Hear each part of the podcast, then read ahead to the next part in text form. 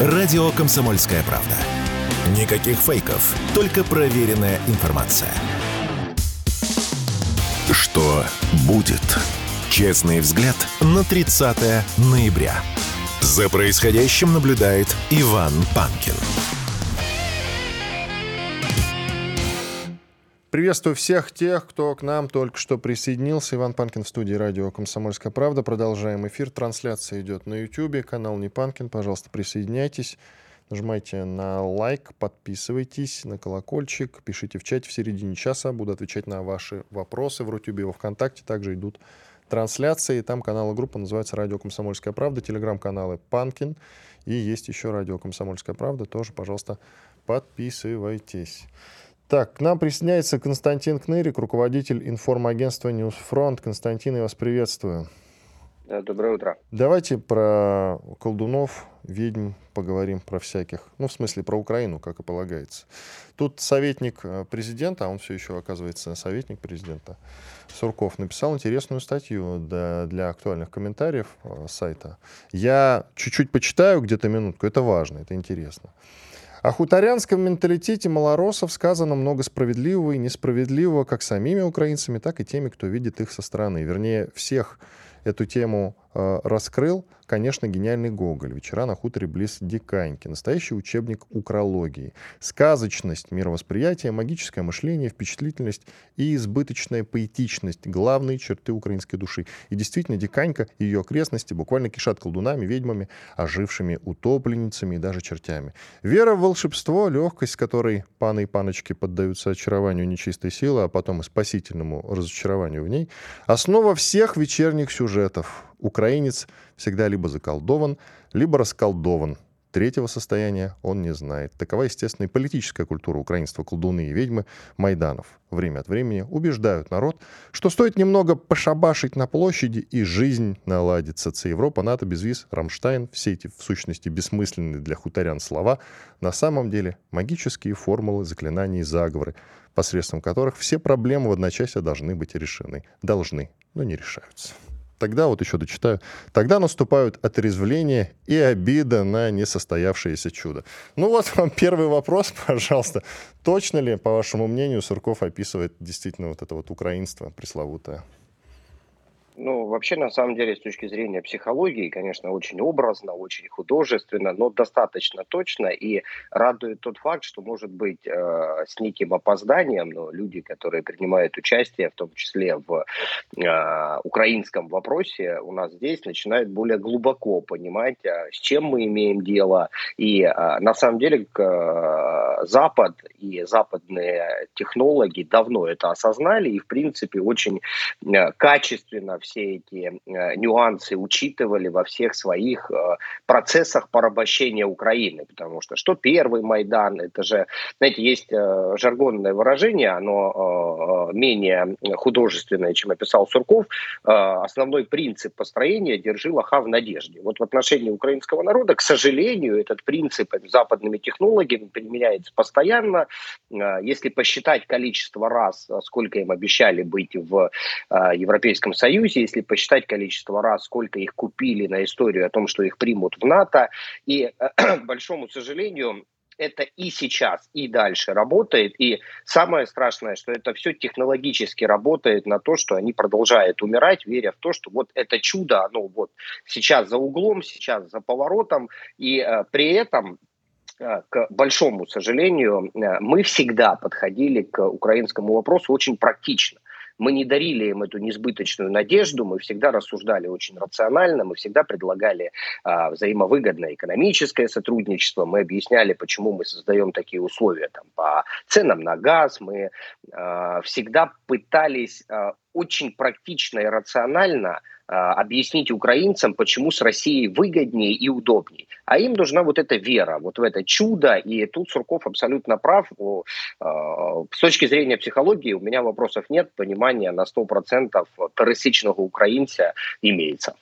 А у меня вот нет, а, на самом деле, ответа. Но они же не идиоты, правда ведь? Ну или не все, как минимум. Ну, он, он, э, Сурков же использует термин по поводу там зачарованных, заколдованных, собственно говоря. Вообще при э, такой тотальной пропаганде очень сложно сохранять э, некое здравомыслие. И тут нужно же еще, э, мы же не можем с вами объективно сейчас понимать социологию э, происходящего в украинском обществе. И в принципе мы можем судить только по косвенным факторам. И э, на вопрос, не идиоты ли они, наверное, отвечают все те, кто успел убежать в Европу, в Россию, а это достаточно большое количество украинцев, которые абсолютно четко понимали, что это не их война, собственно говоря, и предпринимали все попытки, чтобы сбежать с этой территории. Наверное, на вопрос, не идиоты ли они, отвечают э, те э, миллионы граждан Украины, которые сознательно не поддавшись пропаганде, приехали на территорию Российской Федерации, получили уже гражданство, встроились во все наши там а, социальные, экономические процессы, собственно говоря, нашли работу, а, обустроились здесь. Поэтому тут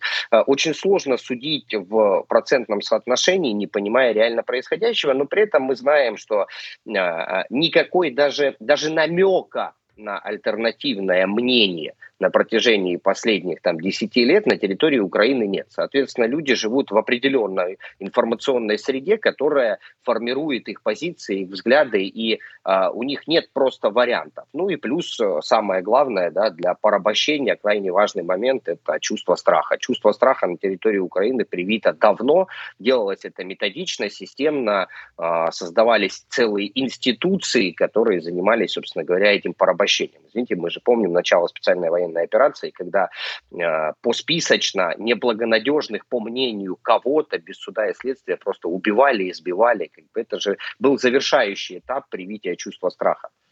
У меня был вопрос про простых людей, не идиоты ли они, а теперь про, собственно, истеблишмент, про элиту. Возьмем там бывших президентов, того же Кучму, вот он книгу выпускает «Украина не Россия» 20 лет спустя, она как-то так называется там Ющенко выступает, все они говорят, что Майдан был справедлив и правилен.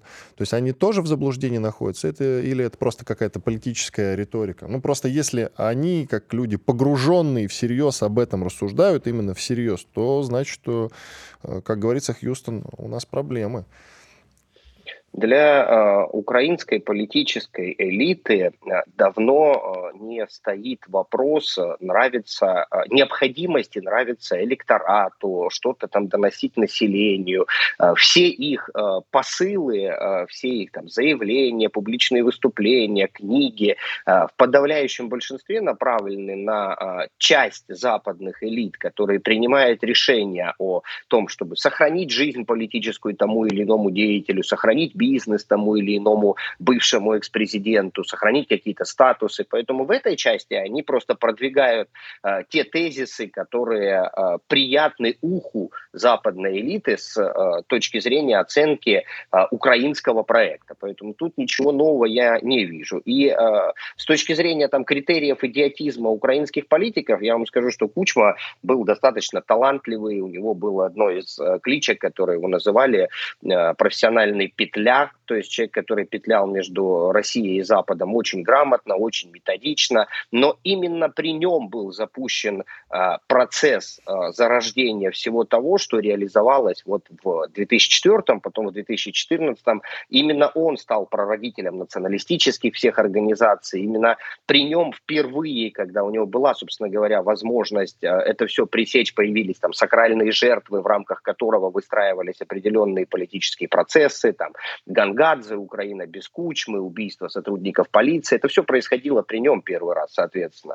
Поэтому тут, э, э, но каждый последующий был тупее предыдущего. Я думаю, что это был некий кадровый принцип американцев, и в итоге они э, дошли до Зеленского, который, ну, как любой человек здравомыслящий, наблюдая за тем, что делает, что говорит Зеленский, ну, явно как бы интеллектуальный потенциал крайне скуден. Но именно такие в управленческой системе устраивают, потому что если мы обратим внимание на главный законодательный орган э, Украины, Верховную Раду, да, то последние выборы технологично проводились таким образом, чтобы абсолютные идиоты пришли в парламент, то есть вот эти собачьи парикмахеры, прочие персонажи, которые в принципе не разбираются, что такое нормотворчество, что такое законодательство, такие были и нужны. Почему такие нужны? Потому что они дешевле. Если раньше прайс э, по голосованию украинских депутатов был там от 200 тысяч долларов, и Байден Байдену в статусе вице-президента приходилось приезжать и чего-то там убеждать этот парламент, то сейчас, в принципе, за 5 тысяч долларов депутат сует карточку по любому поводу, никаких проблем нету.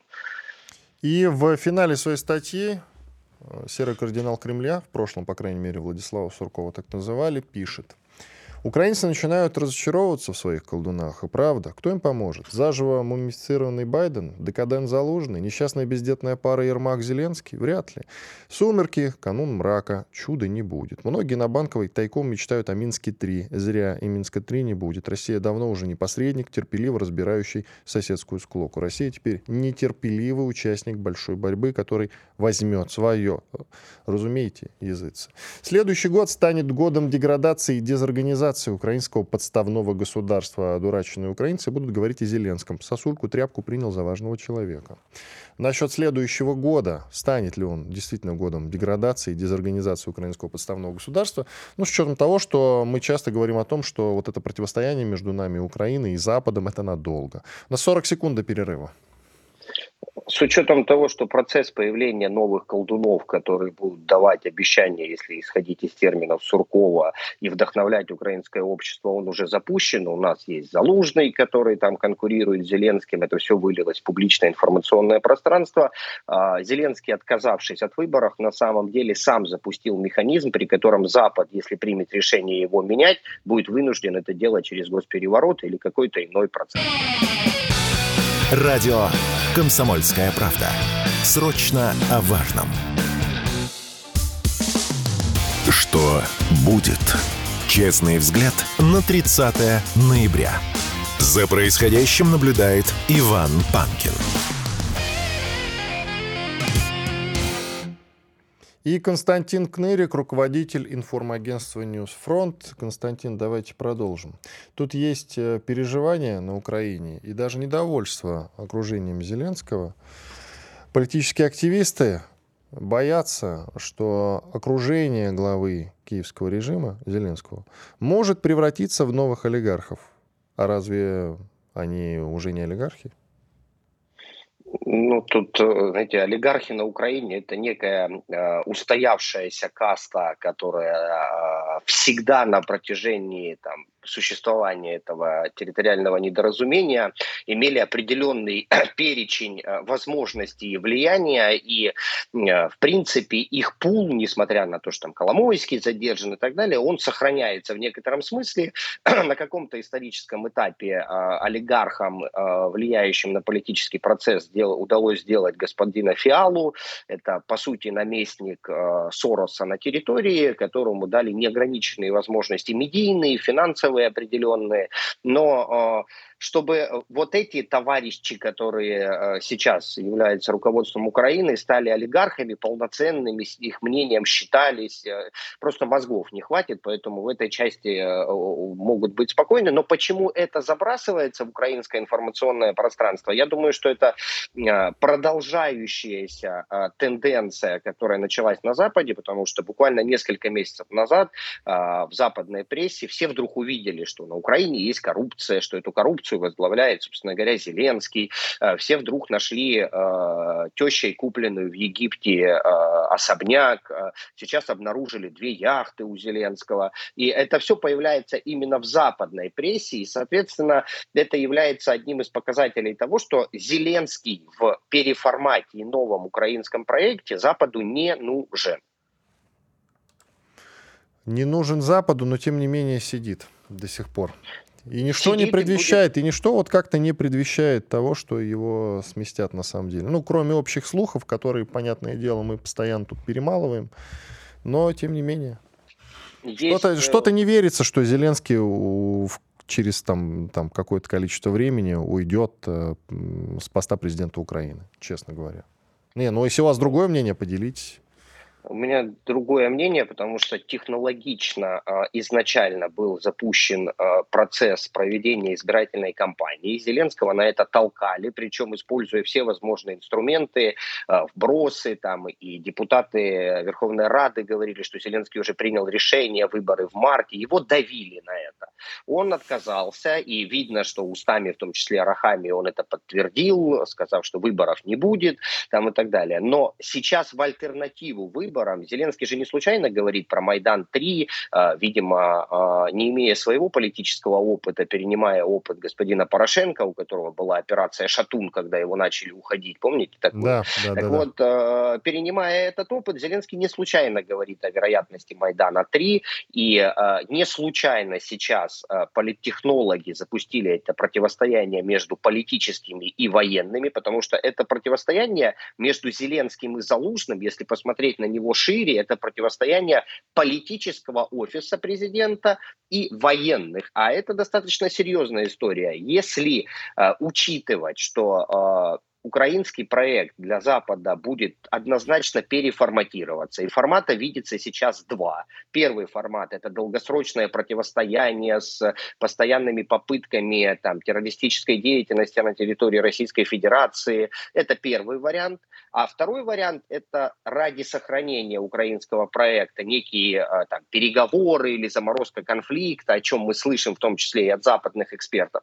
И в первом, и во втором э, сценарии Зеленский не нужен, потому что если э, переговорный процесс, то он э, не подходит по образу, который он себе создал, он сам отказался, сам запретил себе проводить переговоры. Если исходить из долгосрочности э, процесса, то Зеленский и его команда крайне дорогие.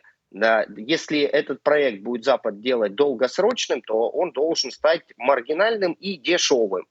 А это явно не Зеленский, потому что э, Зеленский все-таки всей своей э, э, бандой за этот период ну, достаточно э, обогатился, чтобы требовать больше. А вот какой-нибудь там Залужный или, э, может быть, какой-нибудь там э, ярый украинский э, националист, э, который придет к власти после Зеленского, не через выборы, а через привычные для Украины процедуры там, Майданов, госпереворотов, вооруженных переворотов, он должен быть просто дешевле. Украинский проект должен стать дешевле и менее требовательный.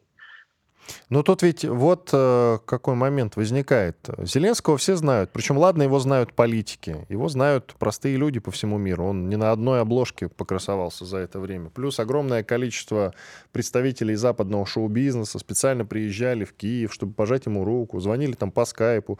Бен Аффлек, Райан Рейнольдс какой-нибудь и Анджелина Джоли приезжала, вы помните прекрасно. То есть его все знают. Ален Делон с ним интервью делал. Понимаете, тут вот какой проблема. А кто знает Залужного? Он один раз на обложке «Таймс» побывал, и все. А Арестович тем более. Тут же вот этот а, момент, он тоже важен, согласитесь. Пиар-составляющая любого идиота на Украине – это очень быстрый процесс. Между прочим, Зеленского как э, надули этот шарик, да, так очень быстро сейчас планомерно а, сдувают именно в западной прессе. Он уже мечтатель года, а не самый влиятельный человек года. А может быть, а, мечтатель – это не самый, кстати, плохой термин, согласитесь. Мы вот вчера все смеялись над этим. Мечтатель, мечтатель, а может быть, мечтатель. Смотря о чем он мечтает. Он мечтает о слишком многом или он, в принципе, мечтает о том, чтобы чтобы его там э, добиться каких-то нормальных, внятных для его страны результатов. То это если как, если, как посмотреть на вот этот да, термин мечтатель? Если, если пойти дальше заголовка, а, где определили, что Зеленский мечтатель, то там все нелицеприятно в его адрес. И это далеко не первая публикация, собственно говоря, негативная, которая сегодня есть на Зеленского. И а, исходя из практического опыта смещения там, того же Януковича, а, отстранения того же Порошенко, потому что, по сути, по Порошенко было принято решение, что его нужно убирать, тем самым слив там определенные протестные настроения, которые накопились в украинском обществе, то технологически сейчас Запад делает ровно то же самое в отношении Зеленского. И э, я э, думаю, что этот процесс был запущен сразу после очень-очень неуспешного присутствия Зеленского на саммите НАТО. Помните, как он очень неудачно съездил, что-то там тупотил, требовал, и тогда потихонечку началась эта критика, она нарастала, нарастала, нарастала. Сейчас скорее э, сложно найти позитивные публикации о Зеленском в западной прессе, чем э, негативные. И количество негативных публикаций, оно зашкаливает. Поэтому я предполагаю, что все-таки определенные решения приняты, и не случайно был запущен изначально процесс э, выборов, а теперь э, очень сознательно устраивается этот пинг-понг и противостояние между ним и Залужным. Поэтому я все-таки э, являюсь сторонником той теории, что Зеленский в новый формат украинского проекта после неудачного контрнаступления и провалов на линии боевого соприкосновения просто не вписывается. Не вписывается своим образом, как раз-таки тем, о котором вы говорите, вот этом героическим, созданным всеми этими звездами. А поверьте, Бен Аффлек или Анджелина Джоли э, приедет к любому другому персонажу, которого назначат э, играть роль президента Украины. А, кстати говоря, вот вы упомянули, что Порошенко сместили. А зачем его сместили? Он воевать не хотел или почему? А, накопившаяся а, база негативных вопросов в том числе негатив внутри украинского общества, протестные настроения. Самое страшное для Запада, если на Украине вдруг взорвется ситуация, и там начнутся неконтролируемые, неорганизованные ими а реальные протесты, основанные на недовольстве. Зеленский это был такой сливной бачок протестного настроения на Украине, который накопился периодом, собственно говоря, а, Порошенко. А, сейчас такая же ситуация у Зеленского, потому что в обществе действительно копится негатив, и этот негатив куда-то нужно выплеснуть. То есть кого-то нужно назначить виноватым. Ведь а, мы же никто не предполагаем, что Арестович самостоятельная там фигура, которая вдруг прозрела и э, случайно говорит о там 300 тысячах э, потерь, э, и за это будет отвечать Зеленский. Причем, заметьте, да, Арестович буквально там 4 дня назад, перед тем, как начал такую жесткую атаку на Зеленского, опубликовал очень важное для украинской политической элиты селфи. Он опубликовал, что делает он это, находясь в Великобритании. Он обязательно там на фоне часов, на фоне мостов, то есть чтобы все знали, где он, то есть откуда эти посылы формируются. Поэтому Э, я э, предполагаю, что э, Зеленский сейчас повторяет путь Порошенко. Не убрав Порошенко, можно было получить неконтролируемые протесты на территории Украины. А Зеленский справился с ролью сливного бачка всех этих протестных настроений. Помните, как он там красиво, дебаты, стадион, так стадион, там, ну и пошло-поехало. Это же все была имитация электорального процесса, в принципе, потому что выборы на Украине – это термин такой очень мифический. Ну и коротко совсем получается, если Арестович в Великобритании, в Лондоне на фоне Биг Бена. Получается, что сейчас за своего человека на Украине толкаются Великобритания и Соединенные Штаты. И Арестович, получается, человек от Лондона. Но у Лондона более слабые позиции на Украине, чем у Соединенных Штатов Америки. Я правильно понимаю? Буквально коротко, 40 секунд.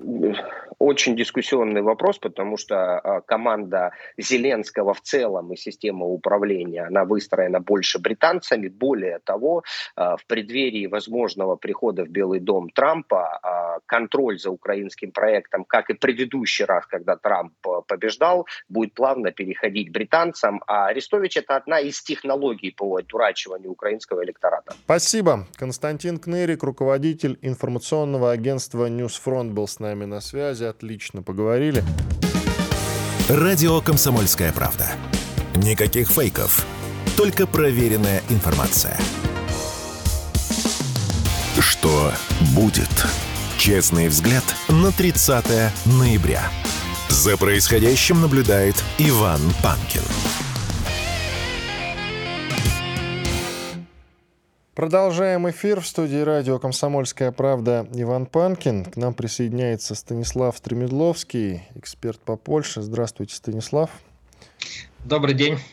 Так, Станислав Михайлович, тут по Польше поднакопилось, кого как не вас порасспросить на этот счет. Ну, во-первых, продолжается забастовка дальнобойщиков на польско-украинской границе. То есть польские дальнобойщики не пускают украинские грузовики. Это, конечно, провоцирует э, очередной виток кризиса в двусторонних отношениях. И плюс э, Дональд Туск, который, насколько я понимаю, которого, насколько я понимаю, можно назвать новым, по сути, главой Польши, признан изданием, американским изданием «Политико», самым влиятельным человеком в Европе. Пожалуйста вам. Вот насчет, давайте, давайте начнем с границы. Хоть и тот же Туск раскритиковал местное правительство в бездействии. Но мне кажется, что польские власти очень даже заинтересованы вот в этих проблемах на границе. Разве нет? Уходящее правительство Матеуша Моровецкого також точно, и премьер тут даже дошел до уже страшной самой крамолы, которую можно представить. Он заявил о своей солидарности с требованиями польских э, перевозчиков вернуться к разрешительной системе выдачи лицензии работы в ЕС украинским перевозчикам. То есть, по сути, Моровецкий признался, что когда в прошлом году Польша э, согласилась с соглашением Евросоюза и Украины об отмене вот этой системы выдачи разрешений, а украинские дальнобойщики должны были каждый раз там получать свою квоту. Сейчас они работают совершенно спокойно, без всех обременений, которые есть у европейских перевозчиков. А вот, вот тогда Варшава пошла на то, чтобы поддержать эту э, Украину, киевский режим. Ну, Черное море им перекрыли киевскому режиму. Вот у них только там Польша, Венгрия, Словакия частично остались в качестве э, маршрутов экспортных. Польша в первую очередь. Так что Моровецкий уже готов выступать за отмену этого соглашения. Ну, правда, здесь придется договариваться с, э, со всеми наверное, Европейского Союза, ведь ни одна Польша подписывала его. На стороне Польши однозначно будет Венгрия и Словакия. А вот что сделает Брюссель, тут э, сказать сложно, потому что Брюсселю отказываться от э, такой формы поддержки киевского режима, наверное, это сейчас не, не по карману. Эта потеря будет его политической репутации. Но ну, можно ли говорить о том, что при Туске, в общем, Польша окончательно отворачивается от Украины и очевидные серьезные разногласия между двумя странами? Или нет, э, все продолжится, а не так давно еще все признавали, что Польша самый большой друг, товарищ э, Украине? Ну, это надо будет посмотреть, э, кому будет э, передано украинское направление. Скажем, вот если список там было все более-менее понятно, это э, активно играл Дуда. Так Туск-то сейчас сам как настроен? Туск сейчас настроен на то, чтобы разобраться в первую очередь с правом справедливости. Я не думаю, что Украина стоит у него на втором или даже третьем месте. Я думаю, там она у него где-нибудь месте на 20-30. Туску сейчас главное это нанести политический удар по правой справедливости. И недаром вчера, например, было объявлено о создании трех комиссий, которые должны будут э, расследовать безобразие уходящего правительства правой справедливости. И помимо этого, я напомню, что вчера же было еще одно интересное решение. Э, новое парламентское большинство не стало ликвидировать комиссию по расследованию российского влияния в Польше с 2015 года по вот, э, или с 2007 по 2022, господи, уже память. Ну, не ну, страшно. Да.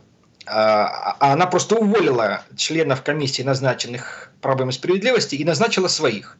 То есть теперь эта комиссия, если она раньше по замыслу ПИС должна была расследовать действия зловредного Туска на пользу Москвы, то теперь, я думаю, эта комиссия обязательно обнаружит, что ПИС все это время тайно сотрудничал с Кремлем. Так вот. что Украина тут, э, опять же, все будет, вот еще раз повторю, все будет зависеть от того, кого туда бросят. А к войне готовятся в Польше? Тут же есть свежее относительно заявление. У них сейчас армия насчитывает 187 тысяч военнослужащих. Ну, это нормальная цифра для Европы в целом. Даже, я бы сказал, крепко хорошая цифра. Но они собираются увеличить численность до 300 тысяч. К войне готовятся? Да нет, нет, ну, это, это, это, это хотел Мариуш Блащак и... Ну да, министр обороны целый все-таки заявил. Ага. Но это министр обороны права и справедливости, понимаете? Это, это же уходящая натура уже. Ну, мало ли, что он там говорит. Вот те сменщики, которые идут ему на, на смену, они наоборот говорят, что такая большая армия не нужна. И, э, скажем, э, вот э, в гражданской платформе бывший министр обороны Томаш Симоняк э, может стать, который куратором всех спецслужб, он выступает за небольшую армию в ее нынешнем размере. Э, генерал э, Мирослав Ружанский, который в э, коалиции «Третий путь» тоже курирует военные дела, он тоже противник такой большой армии. Так что никакой войне Польша уже не готовится, все это уже проехали. Ну а зачем они тогда, ладно, вот подогнали танки, батальон танковый к границе с Белоруссией, скажите, пожалуйста. Ну а как же Блащик кто не будет этого делать, если ПИС все, все, все это время рассказывала, что именно они с помощью армии и пограничников сдерживают орды мигрантов, которые вот там чуть ли не через забор через польско-белорусскую границу лезут. Отсюда же... Ну, это... это же старая информация, больше уже никто не лезет в самом-то ну, деле. Как, как? Лезет. Да, да, да, да, допустим, через белорусско-польскую это не лезут, а вот лезут теперь, как выясняется, через э, российско-финскую. Не, ну это отдельная история. А танки-то подогнали не к финской, как вы понимаете, а к, э, в Польшу подогнали к белорусской границе. Зачем? Вопрос. Ну, подогнали за тем, чтобы показать, что ПИС стоит на страже польской границы. Пафосные, мало кому интересные вас послушать, так это все дело к примирению с Россией идет прям. Ну, я, я этого не говорил, с э, Польшей это будет очень сложно. Но сказать так вот, чтобы э, Варшава уж совсем была настроена категорически на непринятие новых реалий, нового статуса кво и положения дел, я тоже бы не сказал им. Да, мне так кажется, я, конечно, могу ошибаться, но мне кажется, что Польша не будет против получить серьезного предложения от России по поводу того, как нам э, ну, не поделить Украину, а как нам э, расчертить там зоны влияния. То есть все-таки примириться будет сложно, но от предложения не откажутся по поводу передела. Интересно. Слушайте, ну нам же что важно, шашечки или ехать? Нет, мы... Нам ехать, а вот что полякам важно, вот вопрос. Полякам то, то же самое можно спросить и поляков. Если мы при всей нашей грозной риторике будем э, тайно договариваться, что ж в этом плохого-то? Нет, вопрос, договоримся ли. Вот что. Понимаете, я почему вот сейчас э, пытаю это вас так активно? Буквально там пару месяцев назад, наверное, я вам задавал вопрос, а возможно ли война с Польшей, ну, в отрыве даже от НАТО, и вы сказали, я бы этого не исключал. Тогда да. А что изменилось за два месяца? Ну, кроме того, что, ну, теперь там да, Туск а, пришел, ну и что? Изменил за два месяца политическая конфигурация. Мы видим изменения есть также и в самих Соединенных Штатах. Мы видим э, все-таки изменения есть и в Европе. Да, два месяца назад э, я бы не исключал такого варианта, потому что мне тогда э, казалось, что э, вариант военной эскалации за, за счет Польши, он э, ну пусть не на первом месте, но находится в планах коллективного Запада. Но сейчас все же ситуация развивается так, что в пользу России, значительно в пользу России, и в том числе не в пользу Запада в самом Западе. Так что мне уже, я уже думаю, вот сейчас, что те изменения, которые происходят, э, риск военной эскалации и использование Польши как тарана в этой военной эскалации, он значительно ослаб.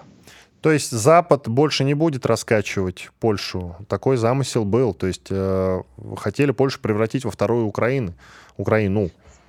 Да, совершенно верно. Замысел был, но сейчас, э, как я думаю, э, возможность реализации этого сценария значительно снижается. Это потому, что внутренние польские силы вдруг решили, что им это не нужно? Или Запад отказался по какой-то причине от этой идеи?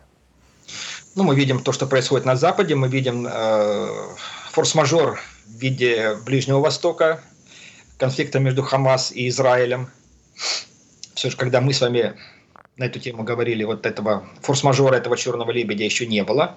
Он случился, и Запад обнаружил, что вообще-то он не настолько силен, как он мог себе представить что вот еще один такой конфликт, как мы видим в секторе газа, он э, значительно подрывает его и даже больше, наверное, чем украинский конфликт. Поскольку, уж простите, но э, таких пророссийских демонстраций и антиукраинских, как, как были на Западе в поддержку Палестины и против Израиля, все-таки не было. А можно ли вот у нас минута до перерыва, можно ли рассчитывать на примирение отношений между Россией и Польшей в ближайшем будущем? В ближайшем нет. А почему? Почему? Не скажу. Охо-хо-хо-хо, интрига, однако. Станислав Михайлович, не припомню, чтобы вы до этого отказывались отвечать на довольно простые вопросы, кстати говоря. Ну да ладно, есть еще о чем поговорить. После перерыва уже продолжим. Оставайтесь, пожалуйста, с нами. Станислав Стремедловский, эксперт по Польше, информагентство «Регнум». Громкий сезон на радио «Комсомольская правда». Громкие премьеры, громкие гости, громкие темы. Что будет? Честный взгляд на 30 ноября. За происходящим наблюдает Иван Панкин. И Станислав Стремедловский, эксперт по Польше, вместе с нами.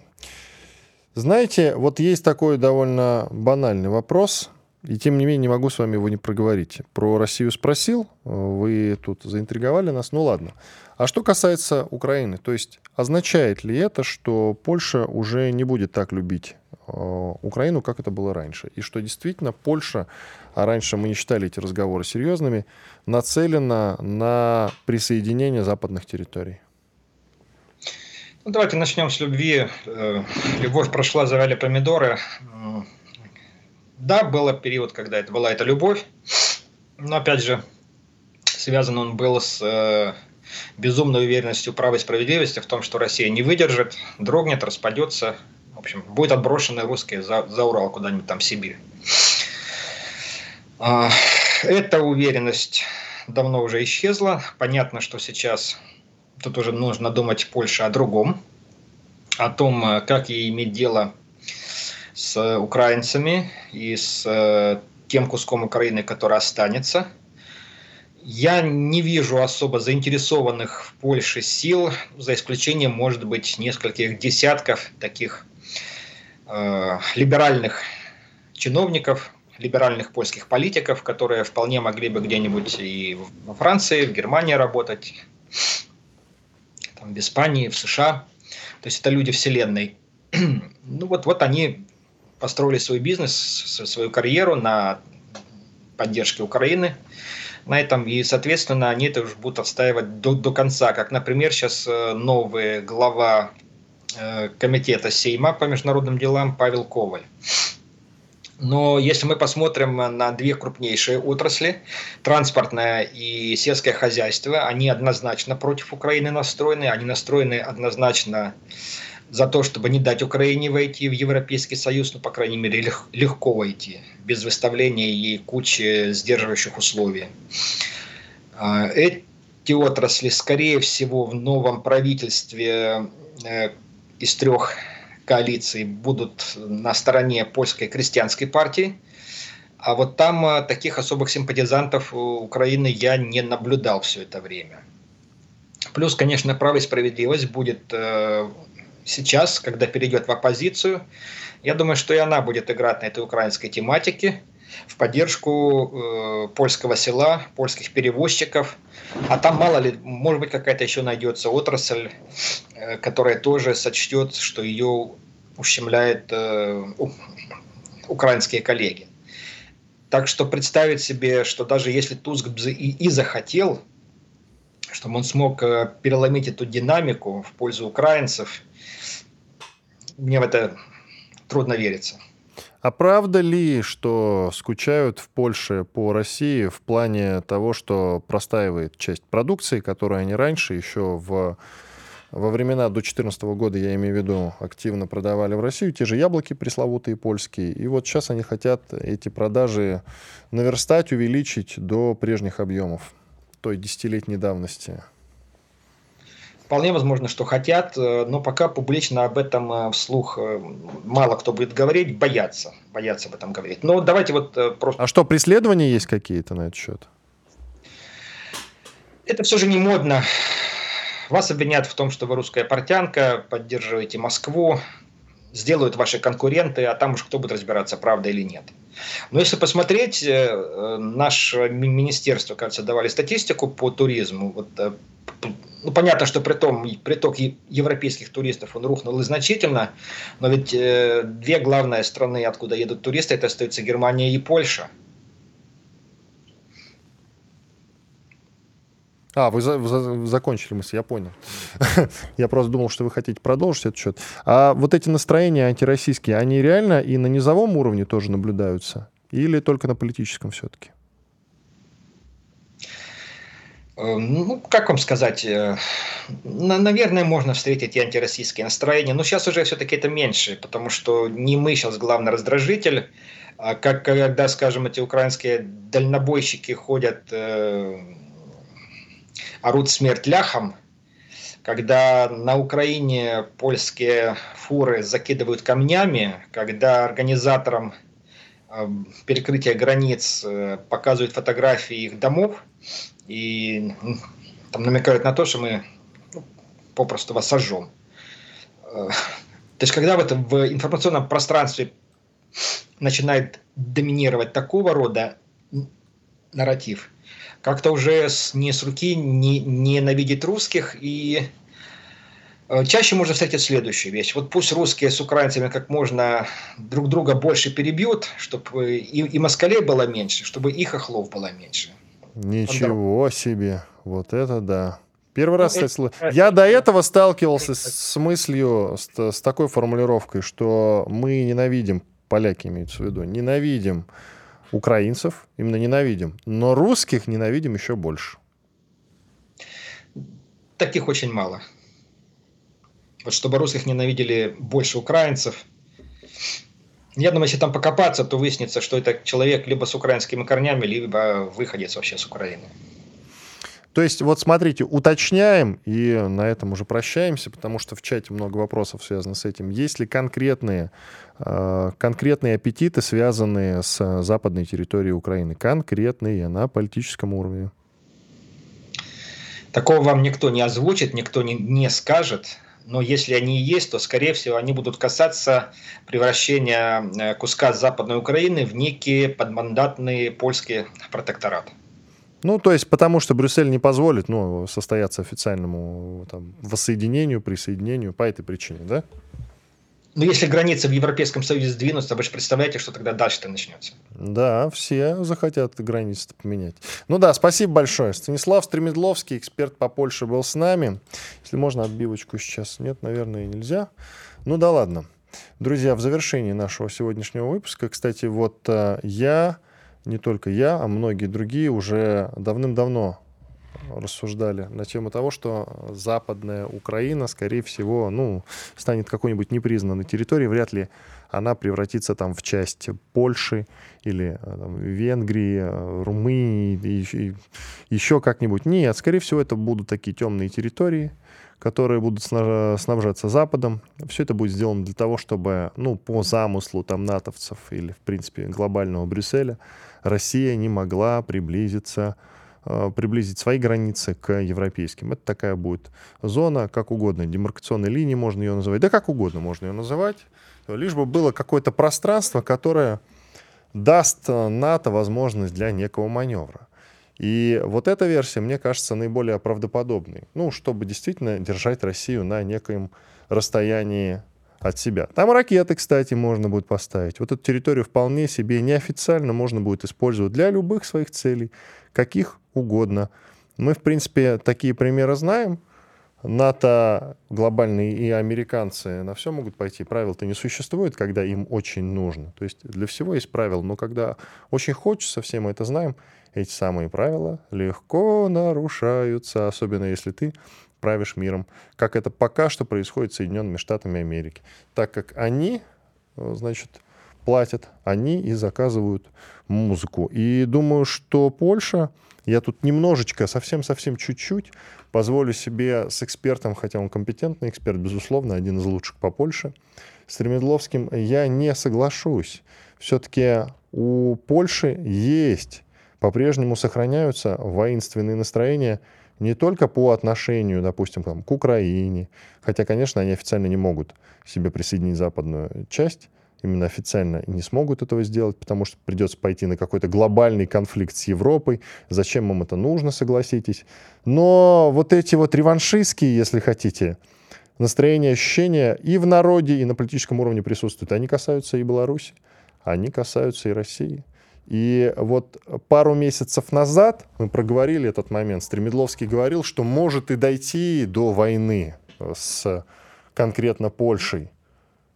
И а сейчас он говорит, что, ну, вот, наверное, ситуация все-таки поменялась. Да ничего на самом деле не поменялось.